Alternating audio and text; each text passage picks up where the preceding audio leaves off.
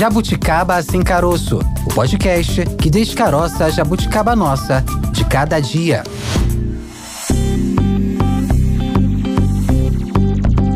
Está começando mais um Jabuticaba Sem Caroço, podcast da Sputnik Brasil. Antes de mais nada, te faço uma pergunta. E aí, já compartilhou pelo WhatsApp o link do Jabuticaba com os seus amigos e familiares? Fica a dica, então, porque passou a quarta-feira de cinzas, mas o carnaval por aqui continua, Maurício Bastos. Continua, é importante compartilhar. A gente traz sempre informação confiável e sempre informação de qualidade para você. Então, faça isso, divida com quem você divide aí a sua amizade, com seus familiares, mande informação confiável sempre. Jabuticaba sem caroço, sempre trazendo aprofundamento eh, dos assuntos aqui do nosso cotidiano e fica aqui o nosso convite, esteja sempre com a gente, curtindo e compartilhando os nossos conteúdos e falando nessa quinta-feira ainda sobre carnaval, né? Ah, não acabou o carnaval, não Tana. Acabou. Seguimos com a nossa semana de pautas carnavalescas para falar hoje sobre como o excesso de lixo gerado durante o período de folia impacta o meio ambiente e também outras questões. Digamos que o episódio de hoje tem parte 1 e parte 2. Parte 1 e parte 2 é, a gente fala no geral sobre sustentabilidade, né? Como cuidar da nossa casa, como a gente cuida do nosso ambiente onde a gente vive, né? Da nossa casa, não nossa casa física, né? Mas do nosso planeta, onde nós habitamos, onde nós residimos e cuidando da casa que a gente carrega para cima e para baixo, né? Que é o nosso corpo, o nosso né? corpo. Vamos começar então nessa primeira parte falando sobre essa questão do lixo. Os principais resíduos que são considerados aí vilões do carnaval são o plástico, vidro, nylon, metal e o coco verde. A gente vê muito desses itens aí espalhados pelas ruas é. É, na, na, após a passagem de escolas de samba, no São Bódromo, após a passagem de blocos também pelas ruas. Então vamos descaroçar essa jabuticaba conversando com a nossa primeira convidada de hoje. Fotossíntese Sandra Lopes de Souza, professora da pós-graduação em Meio Ambiente da Uninter. Seja bem-vinda aqui ao Jabuticaba Sem Caroço. Sandra, tudo bem? Tudo bem, é um prazer imenso falar com vocês. Prazer é todo nosso. Falando dessa questão, Sandra, do carnaval como, digamos assim, um vilão do meio ambiente, né? Nesse, nessa época do ano, a gente vê aí que há aumento da geração de lixo e também o descarte incorreto de grande parte desse lixo É, eu queria que você falasse pra gente, assim, de uma maneira geral, quais são os impactos do carnaval no meio ambiente, quais são os resíduos que mais é, são considerados vilões do meio ambiente. Então, falar em carnaval é muito bom, porque ela é uma festa de paixão nacional, né? Ela para praticamente todo o país e também faz com que o país se una ao mesmo tempo, né? E tem uma movimentação em comércio, em geração de empregos, inclusive em consumo, né? Que isso faz com que você é, concretize essa pergunta que você fez. Uma vez que nós tenhamos uma concentração de pessoas em bastante festiva, há uma geração de consumo e uma geração de resíduos. E aí surge o maior problema para o meio ambiente que a gente sempre questiona, né? O que fazer com esses resíduos que são gerados. Existem cidades que têm uma proporção maior de festividades. Por exemplo, nós temos Salvador, nós temos São Paulo, Recife, Rio de Janeiro, Olinda, em Pernambuco. São as cidades, Florianópolis, aqui no sul do Brasil, é, são cidades que têm uma festividade bastante intensa, uma aglomeração maior de pessoas. Então, com certeza, nesses centros carnavalescos terão uma maior geração de resíduos. E aí entra a parte que você pergunta: quais são os resíduos que mais geram e quais são os maiores vilões. Resíduo por si já é um grande vilão, né? Porque uma vez que você consome, você gera algo para descartar e normalmente em festas grandes como o carnaval, as pessoas não ficam muito comprometidas em descartar corretamente isso. Mas nós temos aqui alguns dos resíduos que podemos citar que são os mais vilões de todos principalmente gerado pela própria festa em si. Por exemplo, as fantasias. As fantasias no Rio de Janeiro, São Paulo, nesses centros grandes, são toneladas de plásticos que são utilizados, né? Purpurinas, vidros, cristais, penas. E isso tudo, não digo que vai ser descartado, porque eles fazem um reaproveitamento, a reutilização, mas grande parte disto impacta sim o meio ambiente. Veja só, o plástico. O plástico ele não só é utilizado para o feitio destas fantasias, mas também consumido pelos foliões, né, pelas pessoas que participam dessa festa. E as embalagens de PET, de alimento, de água, sacos de gelo, veja só a quantidade, a variedade de segmentos que são utilizados, né? As fantasias, os adereços. Esse plástico, ele demora em média 400 anos para ser degradado no meio ambiente, se não for destinado corretamente para o descarte, né? Aí nós temos também o vidro, porque os cristais, porque as fantasias utilizam muito e elas também descartam muito disso. Além do público, né, que consome lá é, copos de água, protetores de alimento em geral, é, os adereços que são feitos de cristais, porque precisa de brilho. Essas festas eles utilizam muito brilho e o brilho vem da onde? Normalmente vem dos cristais e dos vidros. E eles demoram mais de mil anos para serem degradados no meio ambiente. Vejam, a festa é importante, a união dessas pessoas também, a parte da festividade é muito representativa, porém a preocupação do nosso lado da área ambiental é também bastante grande, né? Sem contar que os papéis também são descartados em grande quantidade, toneladas, né? E o papel que vem desses adereços, dessas fantasias e tudo mais, né? Eles demoram em média de 100 anos para serem degradados,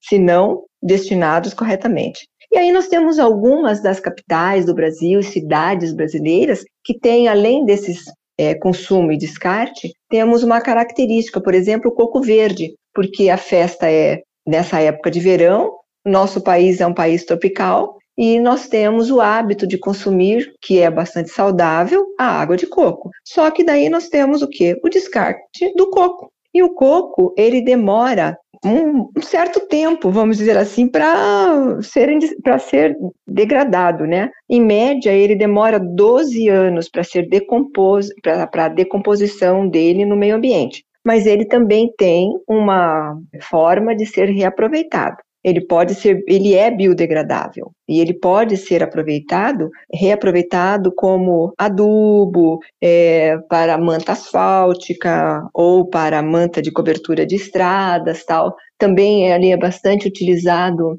em indústrias de têxteis, né, que eles estão utilizando hoje a textura de tecido sustentável, tal. Mas isso não isenta ele de ser um vilão nessas épocas de festas com bastante intensidade, né? E aí entra um outro, outro resíduo que a gente acha bem inofensivo, que desde muito pequeno a gente tem hábito de mascar, que são os chicletes. Os chicletes demoram em média cinco anos, porque ele é uma borracha, cinco anos para ser degradado. E ainda ele tem um, um, agravante porque ele compromete, inclusive, a parte de drenagem urbana porque ele vai para a rede de esgoto, né? Eles ficam no meio-fio, a água leva, a varredura leva para esses esgotos e ele acaba, na verdade, é, dando, é, produzindo um dano ainda maior, que é na drenagem urbana. Por isso que muitas das cidades, não digo que ele seja o único vilão, mas ele contribui muito para as enchentes também. Então veja só, é legal festejar, é legal essas festas, eu acho maravilhosas essas festas, né? de carnaval e outras festas em geral. Mas nós temos esses agravantes, né? E as pessoas às vezes não pensam que poderia poupar o meio ambiente e tal, descartando numa região mais, é, num local mais apropriado, por exemplo, em lixeiras. Agora a gente entra, inclusive, em uma, uma área que seria não somente o descarte, mas também a forma correta. Como que eu vou saber que tem uma forma correta de descarte nessas festas tão grandes, né?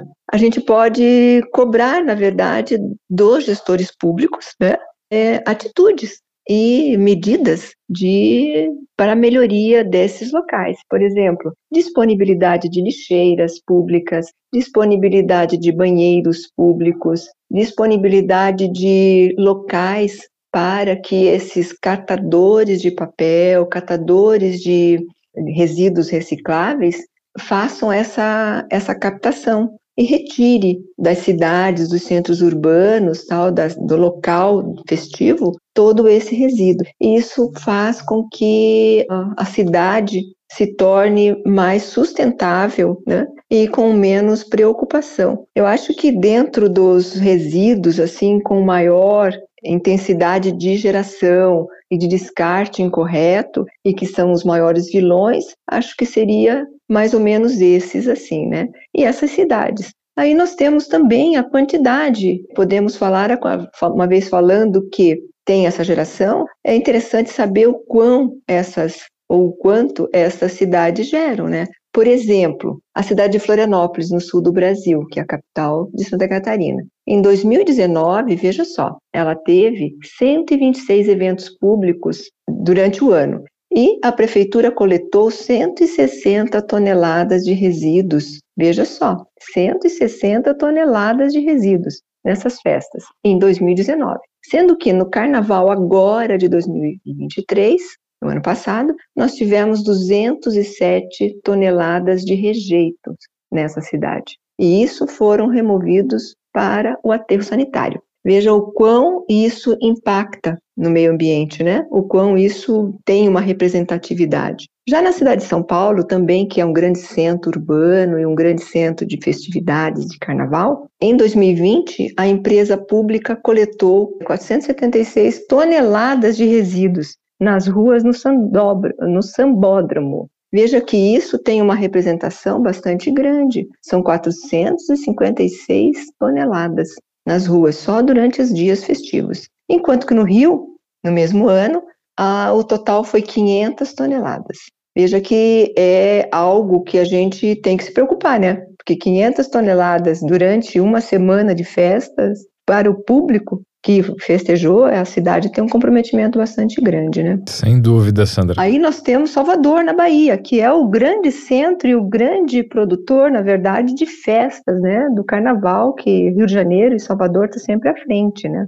Salvador, na limpeza pública, recolheu em 2022 436 toneladas. Veja, para 2023, 975. Veja o quão isso praticamente dobrou. Então, é bastante preocupante. Todo aquele circuito da, de Salvador, Barra, Ondina, Campo Grande, Pelourinho tal, gerou isso daí em 2023. É muita coisa. Aí nós temos. É muita coisa, né? É muita é coisa. Gente... A, gente, a gente aqui no estúdio se espantou quando você trouxe esse número, Sandra, de, de Salvador. Até porque Salvador, uhum. o carnaval é mais extenso, né? O, a, a, o período festivo é mais extenso. Na verdade, em todo o Brasil, né? Por exemplo, aqui no Rio de Janeiro, onde a gente está, o carnaval, é, o pessoal considera o período de festas agora a partir de janeiro, né? Porque tem o pré-carnaval, carnaval de rua, né? Mas a festa em oficial. Salvador, passou ano novo já é carnaval. É, é, a festa oficial, ela leva mais tempo, são 10 dias. É, e aí, em função disso, a contagem, a contabilidade do lixo, ela se torna mais extensa, mas ainda assim é um número que chega a, a assustar quase mil, quase mil toneladas, não é isso? Exatamente, 975. Quase mil toneladas, toneladas de lixo descartados aí durante a festa. Eu não sei se você já teve a oportunidade de acompanhar o carnaval aqui no Rio de Janeiro, se é do sul do país, né? Mas a gente, uhum. eu e a Tayana que trabalhamos já na cobertura dos desfiles na, na Marquês de Sapucaí, a gente tá, trabalhava, já trabalhou por muito tempo na rua, na reportagem, né? E a gente já passou por isso de acompanhar esse trabalho de limpeza dos garis, do pessoal da, da limpeza pública, né? A gente vê no pós-desfile é. as fantasias é, completamente despedaçadas pelo caminho por onde as escolas de samba passam, né? Na concentração ao longo da pista, na dispersão, os fulhões, os desfilantes, né? eles deixam praticamente praticamente toda a fantasia, né? Que custou uma grana, custou um dinheiro, deixam lá, Exatamente. abandonados no meio do caminho, né? Talvez obrigar quem realiza esse tipo de evento a estimular é, atividades de reciclagem, né? De descarte responsável desse tipo de, de material não seria talvez uma saída para evitar que esse lixo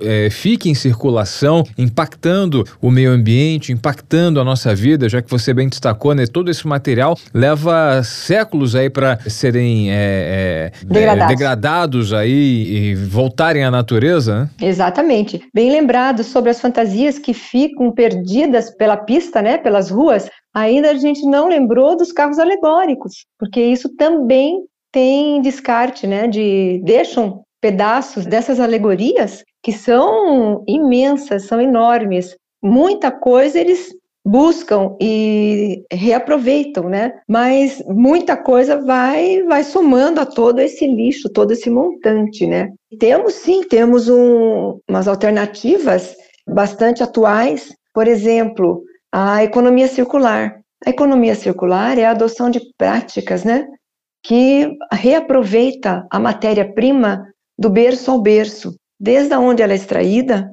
dentro da produção, da utilização, do descarte, ele volta para aquela, aquele circuito. Por isso a economia circular. Tudo ele é reaproveitado até chegar na geração zero de resíduos. Isso pode ocorrer com vidros, com papel, com plásticos, com. Ah, ainda não lembramos de falar sobre o cigarro. A bituca de cigarro também é um enorme vilão e que tem toneladas depois de eventos assim que contribui para esses números que eu citei e tal. Mas a economia circular, ela vem como uma forte saída para auxiliar o meio ambiente, e não só o meio ambiente, mas toda a sociedade. E quando a gente fala em meio ambiente, as pessoas falam, ah, ela vem aquela eco chata.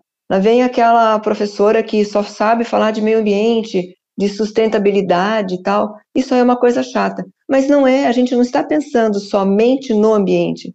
Quando a gente fala meio ambiente, ele já fica redundante. Por quê? Porque o ambiente já é o meio em que eu vivo, já é social. Então é uma questão de social, é uma questão de cidadania. Quando a gente se preocupa com o ambiente, o ambiente no todo, a gente fala meio ambiente, né, para que fique bem direcionado e já tem isso na cabeça das pessoas, mas na verdade é o ambiente. Esse ambiente é social. Onde eu vivo, você vive. Eu vivo aqui no sul, mas você vive, você veja, as coisas se interlaçam, os problemas são parecidos.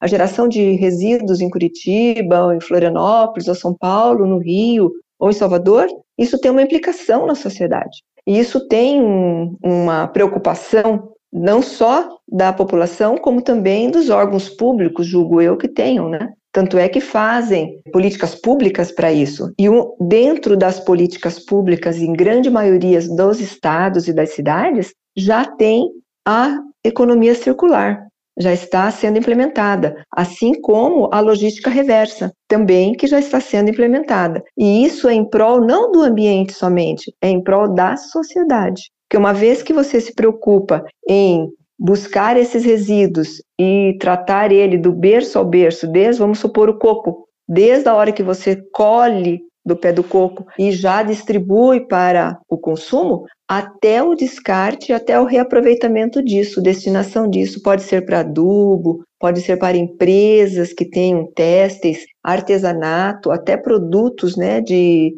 de limpeza que eles utilizam, tal, na parte de Existem outros outros segmentos, mas aí a gente aproveita isso, no exemplo do, da, do coco, que é uma grande preocupação no país, é justamente do berço ao berço, é a economia circular, né? Onde faz o rastreamento de toda essa produção, deste uso, de todo esse descarte, até chegar na geração zero praticamente. Impossível uma geração de resíduo zero praticamente, mas ele chega muito próximo e isso já auxilia bastante a sociedade. E também contribui né, para que o país se torne um país mais evoluído, mais sustentável, honrando, na verdade, as políticas públicas eh, de nível federal, estadual e municipal aonde a gente pode buscar, inclusive, a ligação com os ODS, que são os Objetivos de Desenvolvimento Sustentável da Agenda 2030, que já está na porta. Nós já estamos em 2023, 2030 está aí. E grande parte dessas metas sequer foram abordadas, que dirá é, implementadas. Então, quando a gente fala sobre festividade, é bastante bacana vocês terem esses programas e esse estímulo para a sociedade, porque tem uma audiência boa e as pessoas muitas vezes já fazem isso, só que não tem aquela certeza ou a, a intuição de que está fazendo o correto, entendeu? E tem um pormenor ainda. O indivíduo humano sempre acha que a ação que ele faz é uma ação muito pequena, que não tem ah, eu fazendo ou não, é só eu fazendo ou não dá na mesma. Mas não é. Se cada um se comprometer em fazer corretamente o seu descarte do seu resíduo ou do que você gerou, né?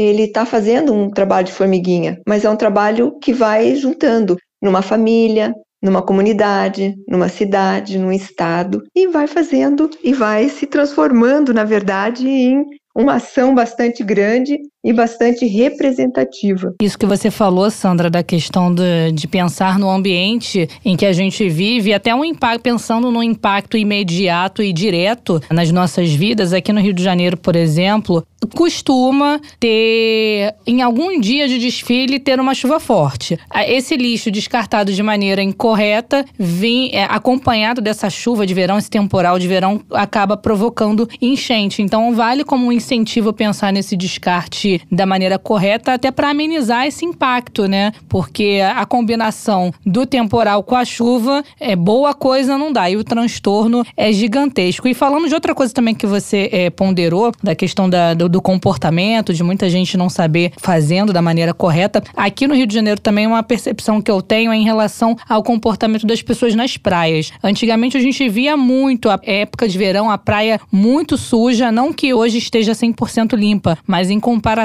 ao que eu é, presenciava na minha adolescência, lá atrás, a situação, o, o, cenário hoje é bem melhor. Eu, quando eu vou à praia, eu percebo muita gente com, com sua, sua sacola plástica, colocando lixo na sacola plástica plástica e na hora que sai da praia coloca lá na caçamba de lixo da prefeitura. A gente pode pensar no, numa ação de conscientização para que tenha essa mudança de comportamento das pessoas também durante o carnaval? Com certeza, é essencial o que você falou. Vem de encontro realmente com os dados que eu trouxe, com a situação no país em geral.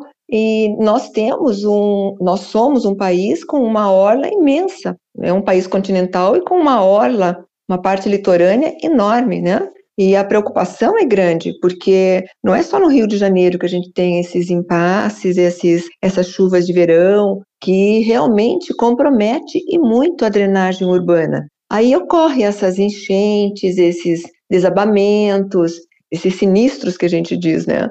E é importante. E você veio com uma fala bastante interessante, essa mudança de comportamento do veranista seja ele morador no Rio, no local, ou turista, ele já vem com uma conscientização melhor.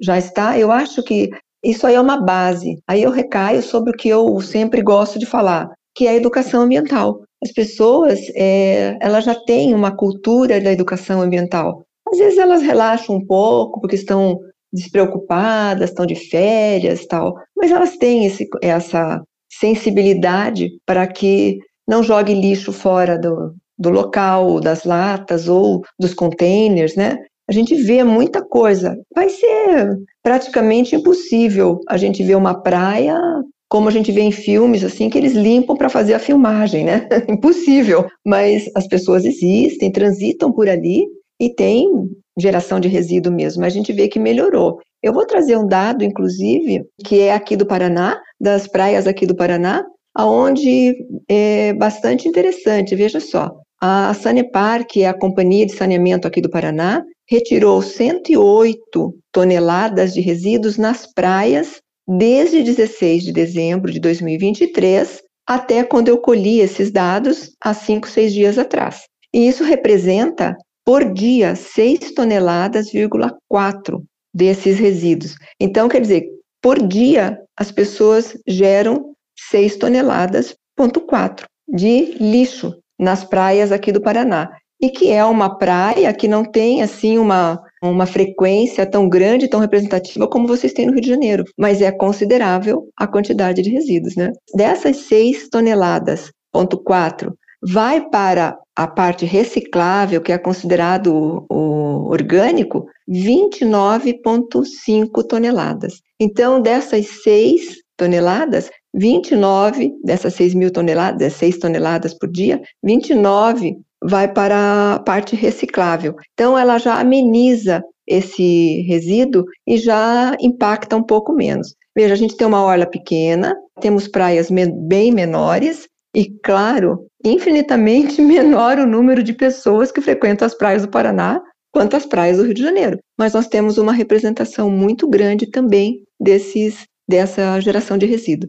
E aí, o que, a Sanepar fez? Uma vez que coletou, as prefeituras locais é, disponibilizam, inclusive, é, containers, é, disponibilizam locais, né, lixeiras, para que sejam colocadas, descartadas esses lixos. Grande parte já está sendo, a educação ambiental já está bem arraigada, mas nós somos, nós temos uma população, assim como vocês, nessas épocas de festas, temos uma população flutuante, que a gente chama, que são as, as pessoas que são de outros lugares vêm conhecer os balneários, vêm conhecer as praias, ou fazer turismo nas cidades, e aí a gente chama de população flutuante. E essa população flutuante, grande parte, contribui para gerar o resíduo. Eu não digo que eles joguem fora do local, mas também contribui porque aumenta essa população. Então, aumenta a, geração de resíduo e o consumo. Sandra, quando chega o carnaval, sempre tem esse debate em relação ao material, a gente retomando aqui a, a discussão relativa aos materiais usados no carnaval, né? Tem dois aqui que a gente tinha anotado na hora da, da discussão da pauta aqui, a gente elencou que é o uso do glitter, né? Que é a, a purpurina, que são os brilhos que são utilizados aí largamente, né? Que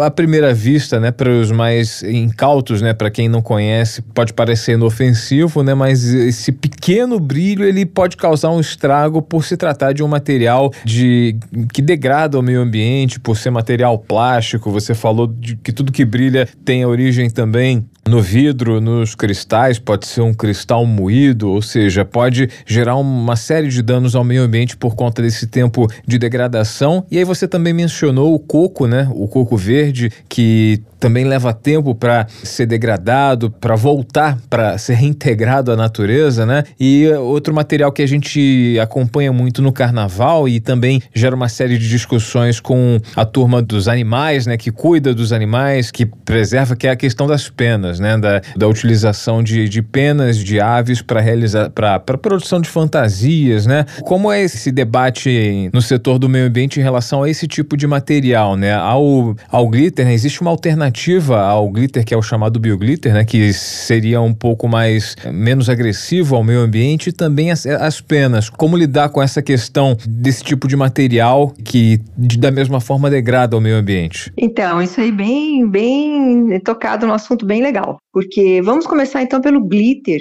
que o glitter é altamente impactante, porque ele tem, além os que não são derivados de vidro, cristais, eles têm metais pesados, eles têm tinturas e que acabam, a gente está falando numa festividade nacional. Por menor que seja a cidade, vai usar confete, vai usar é, purpurina, vai usar esses cristais. Então, olhando no todo, ele é bastante preocupante, porque ele impacta mesmo, principalmente porque ele tem é, tintas, e as tintas têm metal pesado. metal pesado degrada o meio ambiente intensamente, principalmente na parte de água, né? Porque isso aí tudo vai para a água, vai para o esgoto, vai para a água e fica ali e o custo para tratamento é muito alto. Então temos esse impasse, mas podemos também é, substituir isso por pintura pinturas assim, biodegradáveis que tem hoje, que são alternativas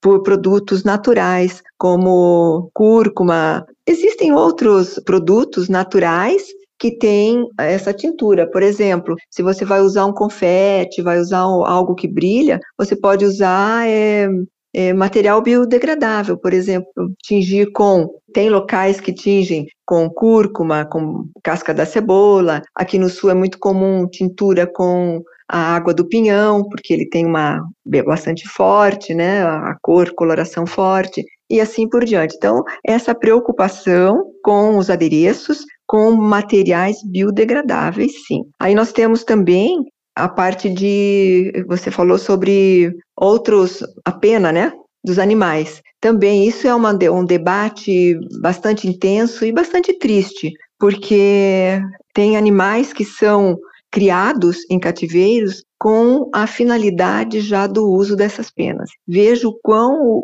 o, indivíduo humano se sente superior ao animal, sendo que todos nós fazemos uma única composição, né? Desse ambiente. Todos nós temos uma representação importante de vida nesse planeta. Então, O homem, que é o indivíduo pensante, muitas vezes se julga superior ao outro. Então, nós temos realmente animais que sofrem e são penalizados para dar alegria e dar visibilidade, uma, é, um visual mais bonito. Por exemplo, araras, pavão, fazão, é, animais em geral. Tem animais que são criados para essa finalidade. E isso é um, um problema muito sério que os ambientalistas estão assim debatendo dia a dia, né? Mas é uma, uma corrente que tem que ganhar força, não só do lado nosso, ambientalistas, mas dos foliões também. Ter essa conscientização de que a fantasia ela é válida, ela é importante, faz parte da alegria nacional, né? Mas que também tem que ter essa conscientização sem o sacrifício de um ser vivo, que é o animal. E essas penas podem ser substituídas por papéis, folhas secas, existem outras alternativas né, é, sustentáveis que podem ser substituídas. Né? As pluminhas, tal, de tecidos, de algodão, de rami e tudo mais. Mas as penas de animais realmente é uma pena. A pena, na verdade, o uso dela é uma pena que ainda seja tão procurada e tão visada. E eu digo para vocês que não são só no Brasil aqui esse consumo. Esse consumo também ele é visado por países externos, sabe? Então, a, a, luta dos ambientalistas é bastante válido. Sem dúvida, Sandra. Sandra Lopes de Souza aqui com a gente, trazendo, mostrando que é possível, né, fazer um carnaval com alternativas que não agridam o meio ambiente, alternativas sustentáveis, né, e evitar que o lixo se espalhe nesse período de carnaval, que período em que as cidades dobram de população. É, a gente tem muitas pessoas aí, é um grande contingente de turistas nas grandes cidades né, nas cidades turísticas como Rio de Janeiro, São Paulo, Salvador, Olinda e Recife. Há um grande movimento de pessoas vindas de outros países e o lixo, sem dúvida, dobra de tamanho, né? a quantidade dobra, quantidade de lixo dobra e a gente tem que estar muito atento. É possível fazer um carnaval de olho no meio ambiente com esse tipo de preocupação. Sandra Lopes de Souza, professora da pós-graduação em meio ambiente da Uninter. Sandra, muito obrigado pela tua participação, pelas suas explicações aí pela aula que você deu pra gente e até uma próxima oportunidade. Obrigada eu. Adorei participar e estou sempre à disposição. Um abraço, Sandra. Até mais. Até mais. É válido a gente reforçar aqui para os nossos jabuticabers. Quem quiser acompanhar, já maratonou, já conferiu todos os episódios e o que eu vou fazer até sair o próximo episódio. Você pode nos acompanhar nas redes sociais, interagir conosco por lá. Estamos no Instagram,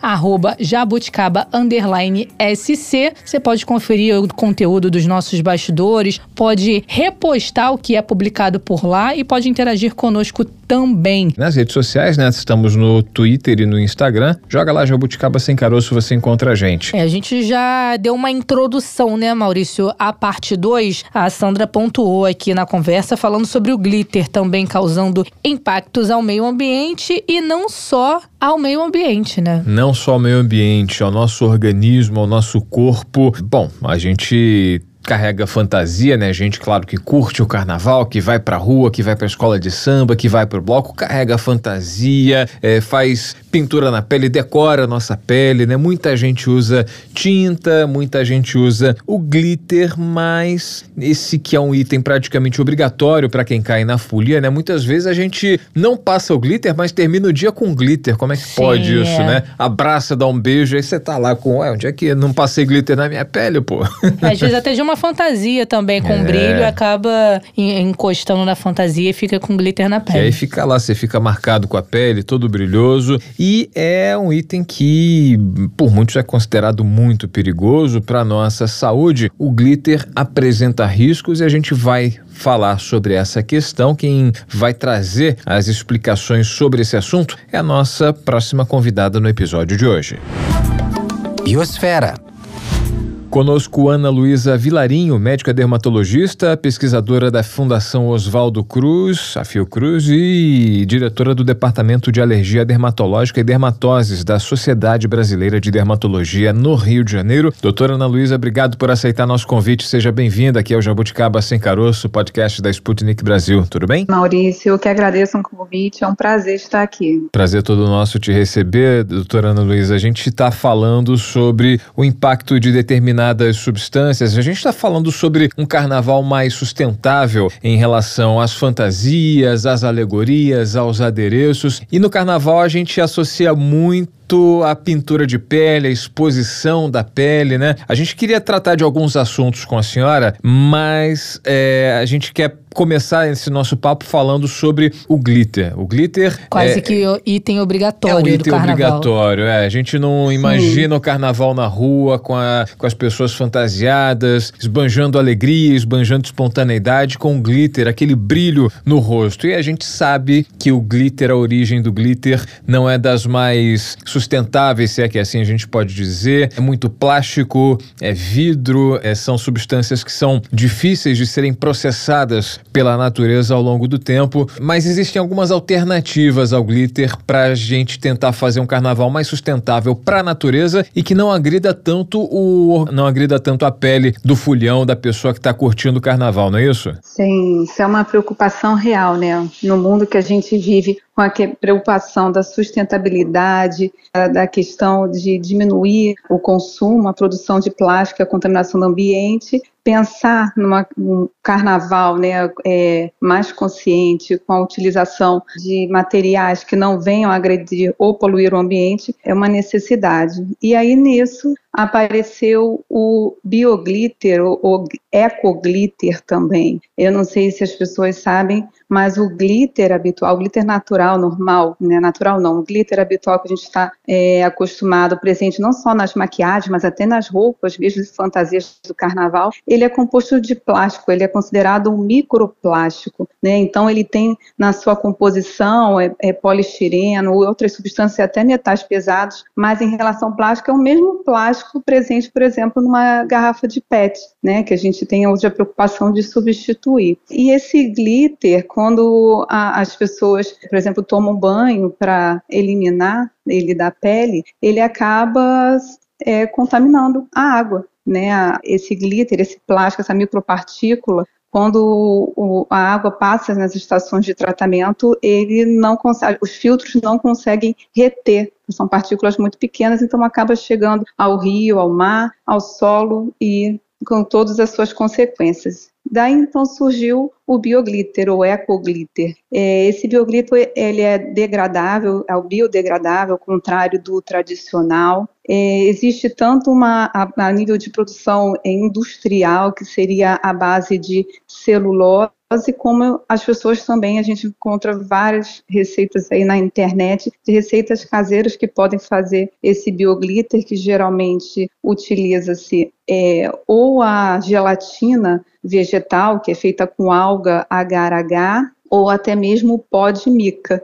e associado tanto na indústria como nessas receitas caseiras a algum tipo de corante, que aí pode ser esses corantes é, embutidos a partir de alimentos, como por exemplo da água de beterraba ou até mesmo o carmim, o urucum, o amarelo do açafrão e por aí vai né, sempre com, com, uma proposta né, de que na teoria ele é, agrediria, teria menor risco né, de agredir tanto a pele também com menos, menor impacto no meio ambiente, mas algumas coisas também tem que, tem que tomar cuidado. Agora, a gente vê muita gente usando e abusando do glitter na região ali do rosto próximo ao olho, é, além do corpo em si, né? Muita gente também colocando glitter nos braços, nas pernas, no corpo de modo geral, mas no rosto a gente vê também muito uso do glitter. É uma região mais sensível? Pode ser é, causar danos maiores o uso do glitter nessa região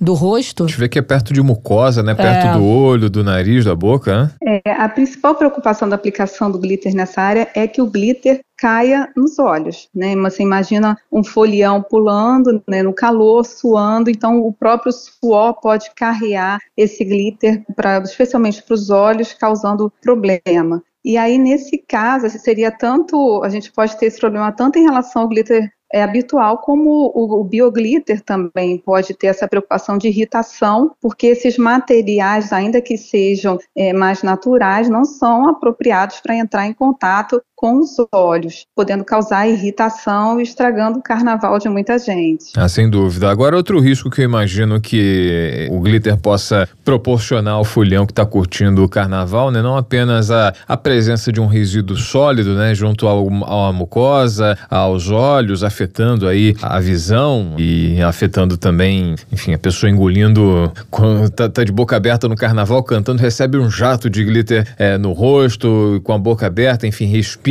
aspira, uma porção de glitter, aquele um resíduo sólido, né? Mas é, você mencionou a questão da produção do glitter com metal pesado. É, o contato da pele com esse tipo de metal, ele pode proporcionar, por exemplo, queimaduras, pode gerar algum outro tipo de problema? É, o, o que a gente tem que é, pensar é o seguinte, né? A pele é uma barreira, né? Então, assim, ela consegue é, impedir a, a penetração da maior parte de um microplástico do glitter habitual, por exemplo, se a pele estiver íntegra, não vai conseguir permear e possivelmente não vai causar nenhum dano. É, a questão é, se tiver algum tipo de ferida, a pele é exposta ao sol fazendo queimaduras, então a pele pode se tornar mais sensível e aí determinadas substâncias, partículas muito pequenas podem conseguir permear, causando algum tipo de problema. Alguns componentes do glitter, até mesmo do bioglitter, se a gente pensar em termos dos corantes, mesmo corantes considerados naturais, né, é, como carmim, eles podem causar algum tipo de reação alérgica se a pessoa se sensibilizar. E esse é um processo que é imprevisível, né? Não tem, né, o, o, a princípio, né, assim, como saber previamente se a pessoa vai é, desenvolver alergia, mesmo sendo uma coisa natural. Então, as pessoas precisam saber que pode ocorrer. E existe também a questão de que, especialmente com o bioglitter, a gente vê algumas receitas que o bioglitter, ele, se não for feito de pó de mica, se for utilizado a gelatina vegetal, ele não gruda tão bem na pele. Então a gente encontra por aí algumas receitas de internet que as pessoas estão é, orientando a usar, por exemplo, óleo de coco para fixar esse bioglitter na pele. Só que é, esse óleo de coco, especialmente no calor, a pessoa suando muito, isso pode fazer uma oclusão né, uma obstrução até ao, ao, aos poros por onde sai o suor da pele. Então, existem alguns problemas. Isso pode dar reações tipo uma miliária, uma brotoejo na pele. A gente também pode presenciar aparecimento de espinhas, a gente chama de erupção acneiforme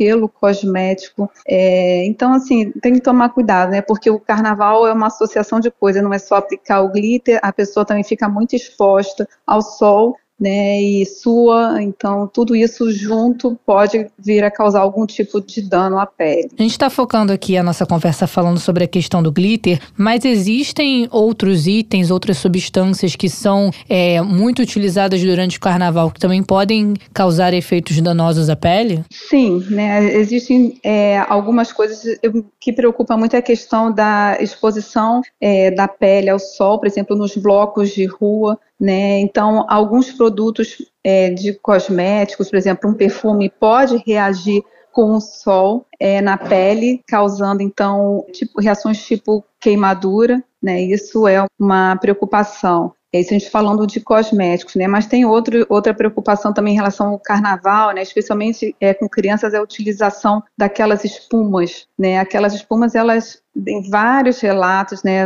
acontecem alguns atendimentos durante o carnaval de conjuntivite pelo contato com aquelas espumas quando elas caem, quando ela cai nos olhos. Tem que ter cuidado. Você falou, doutora Ana Luísa, de abafamento da pele, da ocorrência de, por exemplo, brotoejos, né, em função da, da obstrução do, dos poros. Determinado tipo de traje, né, a gente está acompanhando o carnaval, as pessoas muitas vezes ou com a pele demasiadamente exposta, né, possibilitando possibilitando a ocorrência de queimaduras, possibilitando a ocorrência de insolação devido às altas temperaturas. Mas, por exemplo, o abafamento demasiado com traje de pele, enfim, o contato da, da pele que é mais irritável, de repente a pessoa tem alguma alergia com determinado tipo de plástico. Essa reação, esse atrito também pode ser algo é, prejudicial. Além de pouco sustentável para a natureza, pode também resultar em algum problema dermatológico para esse fulhão que está é, disposto a usar esse tipo de, é, de material ao desfilar aí pelas escolas de samba, pelos blocos de rua? É, sim, né? Na verdade foi o que você falou.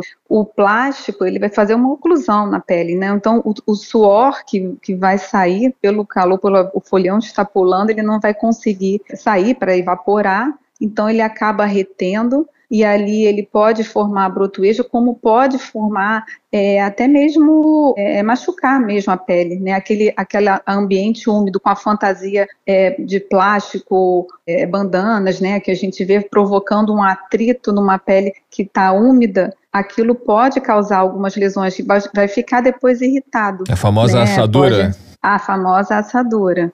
Né, que especialmente tem algumas áreas do corpo que vão ser é, mais propícias para isso, né? Então, roupas muito apertadas na região da virilha é muito comum, muito comum. Se a pessoa ficar uma manhã inteira pulando bloco de carnaval, à tarde pode estar tá com lesão nesse local só pelo atrito mesmo, retenção de suor e o calor. Tá? Então, realmente, as pessoas têm que ter cuidado. A gente também precisa estar é, tá bem atento em relação à elevação das temperaturas, né? Além do traje, além da, do tipo de, de material a ser utilizado, né? Tem a questão importante que é a recomendação de 10 em 10 médicos, né, doutora? Hidratação para, enfim, passe batido pelo carnaval, enfim, para que aproveite o melhor do carnaval sem é, qualquer tipo de, não apenas lesão dermatológica, né? Mas também evitar isso que é um grande problema essa época do ano que a gente está andando pela rua, sempre esbarra com alguém lá, caído, cansado, é aquela, aquele problema da insolação, né? É um, é um problema que é uma associação de, de questões, né? Questão da, da pele exposta ao sol com a hidratação pouco adequada, é por aí. Como é que ocorre a insolação e de que forma o dermatologista dá a dica para evitar esse problema? É, esse é um, um problema super atual, né, Maurício? Especialmente com a gente tem vivido aí com essas ondas de calores, né, que no final do ano, né, aqui na região é, sudeste tivemos uns problemas sérios em relação a isso. Essa exposição intensa ao calor promove diversas alterações no, no organismo. Então, inicia-se com a desidratação, mas pode levar à alteração da frequência cardíaca, da pressão arterial. Isso pode levar à sensação de mal-estar, dor de cabeça, náuseas, vômitos, desmaio. Em casos mais graves, como infelizmente a gente presenciou, até o óbito. Então, tem que se tomar cuidado. Hidratação, hidratação com água, sucos de frutas e isotônicos, né? As pessoas às vezes confundem bebidas alcoólicas, não são consideradas fontes de hidratação, muito pelo contrário, né? As bebidas alcoólicas, elas são até diuréticas, elas vão potencializar, piorar a questão da desidratação, porque vão, vai dar vontade do indivíduo urinar, né? Então, muito líquido, especialmente se o dia estiver quente, se a pessoa estiver em áreas expostas, áreas abertas, cuidado com as fantasias, fantasias muito pesadas, fechadas, não são apropriadas. Então, tem que tomar cuidado com a questão da hidratação e adotar também uma alimentação é, leve, nada, uma, nada muito gorduroso, nada muito, é, muito pesado, até porque o organismo ele vai ter que direcionar as energias para o folião, né, que está ali pulando, e para controle da temperatura. Então, se comer alimentos muito pesados também podem levar a desconfortos. Doutora, nós falamos aqui da questão do glitter e o Maurício tocou no ponto dos trajes, até voltando nessa questão, a gente vê também muita gente utilizando determinadas fitas ou algumas colas para poder fixar fantasia, principalmente quem desfila no sambódromo, né, para poder fixar algum adereço é, que fica ali na região do seio, as mulheres, para poder ficar ali durinho, não ter risco de cair durante o desfile. É, esses utensílios, esses itens também, eles causam algum dano à pele? Podem causar, podem sim. Eles, o mais comum que a gente vê é irritação mesmo. Mas se a pessoa for sensibilizada a elementos de, da cola, né, como colof, colofônio, resina epóxi, pode também desenvolver um processo alérgico. Lembrar que algumas áreas são extremamente sensíveis, tem que tomar cuidado com o tipo de cola, se é uma cola apropriada para a região também, cuidado na hora de remover, utilizar um sabonete neutro para retirar. Cuidado também com outros cosméticos, né, que você citou. A gente teve no carnaval passado alguns casos de conjuntivite por uma pomada aplicada modeladora de cabelo, né? Lembrar que cosmético que a gente aplica no cabelo com suor vai acabar escorrendo e pode atingir os olhos. Então, só utilizar é, produtos cosméticos registrados na Anvisa para aumentar né, a questão da segurança, embora mesmo com os registrados a gente possa ter alguns problemas.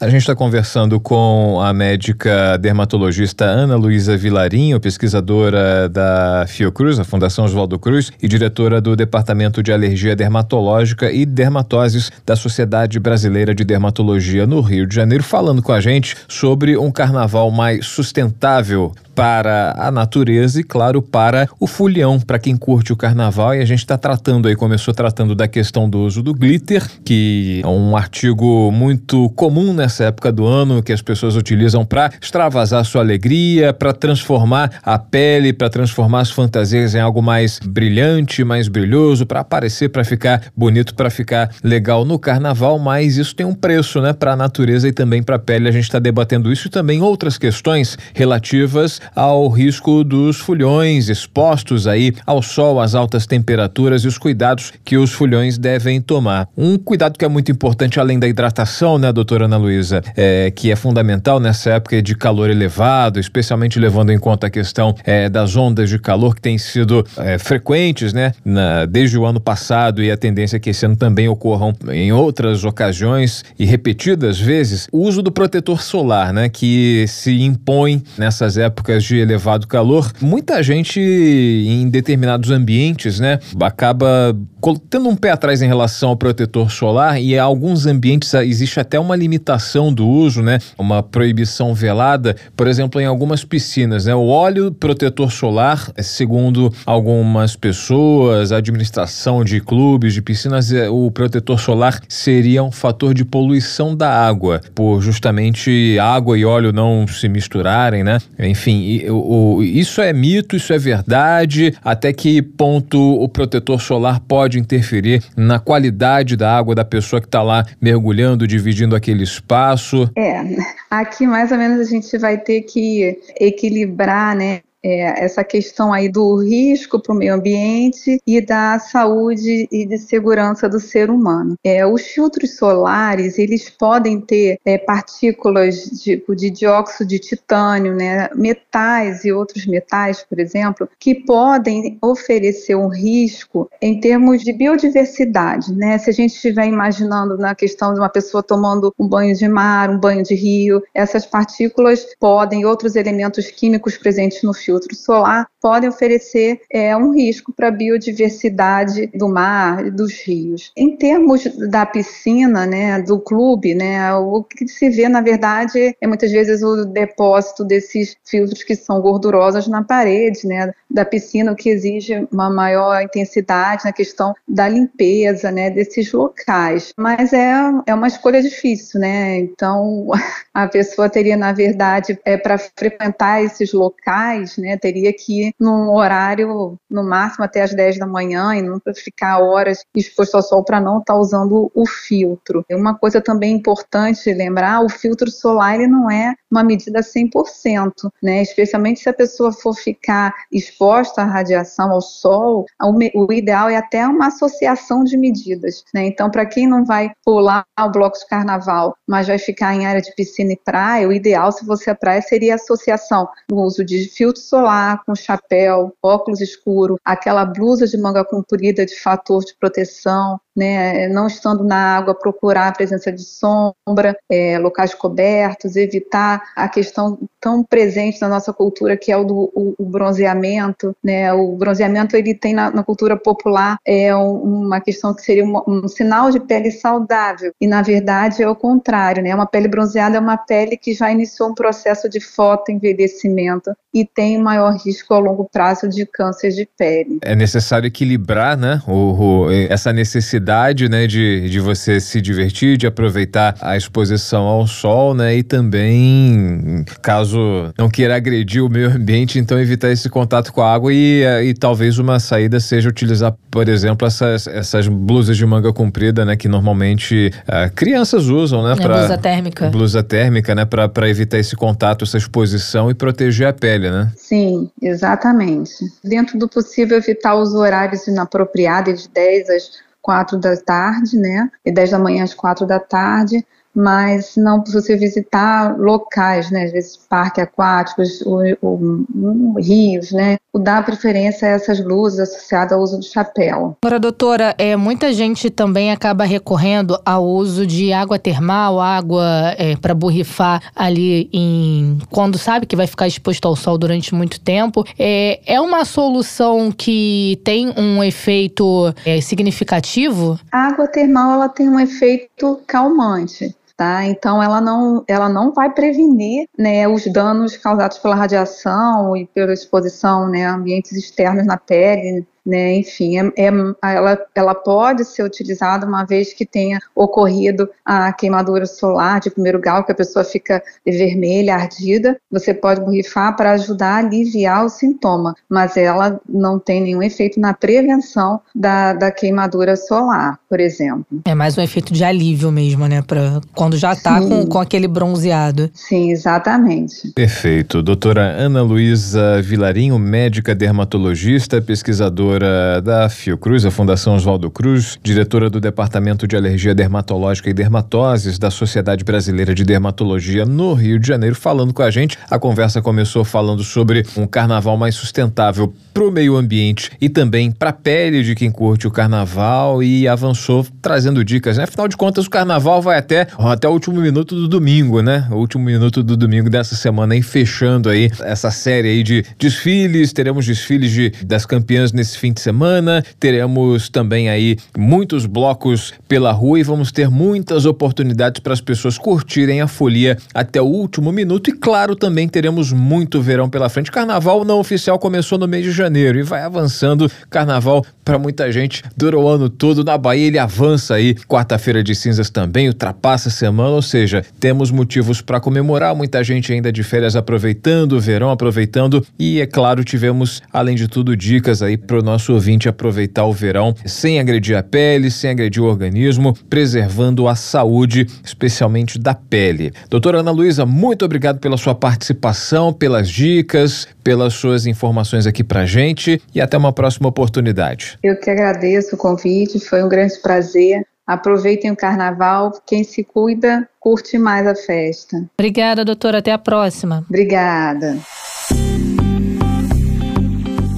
Bom, Estão dadas as dicas, né, Maurício? Como você falou, o carnaval ainda não acabou, ainda tem muita coisa pela frente aí no fim de semana, desfile das campeãs, alguns blocos também que irão sair pelas ruas. Então, aproveita, como a gente falou no começo, vai pular carnaval ainda essa reta final com alguém? Já e compartilha para poder seu companheiro de, de folia, sua companheira de folia também ficar ligado nessas dicas que nós trazemos por aqui. Amanhã estaremos de volta, Maurício Bastos, para encerrar encerrar o carnaval do Jabuticaba Sem Caroço. Em alto estilo, projetando aí o desfile das campeãs que acontece na virada do sábado pro domingo, trazendo aí um balanço do que foram os desfiles no Rio, em São Paulo, falando sobre o que foi o carnaval nas localidades mais conhecidas, né? A gente tem o carnaval da Bahia, tem o carnaval de Olinda e Recife, ou seja, vamos falar da folia, de como foi o balanço dos desfiles aí do carnaval da folia nas principais cidades brasileiras, fechando a semana de carnaval aqui no Jabuticaba sem caroço. É válido a gente reforçar aqui para os nossos jabuticabers. Quem quiser acompanhar, já maratonou, já conferiu todos os episódios e o que eu vou fazer até sair o próximo episódio. Você pode nos acompanhar nas redes sociais, interagir conosco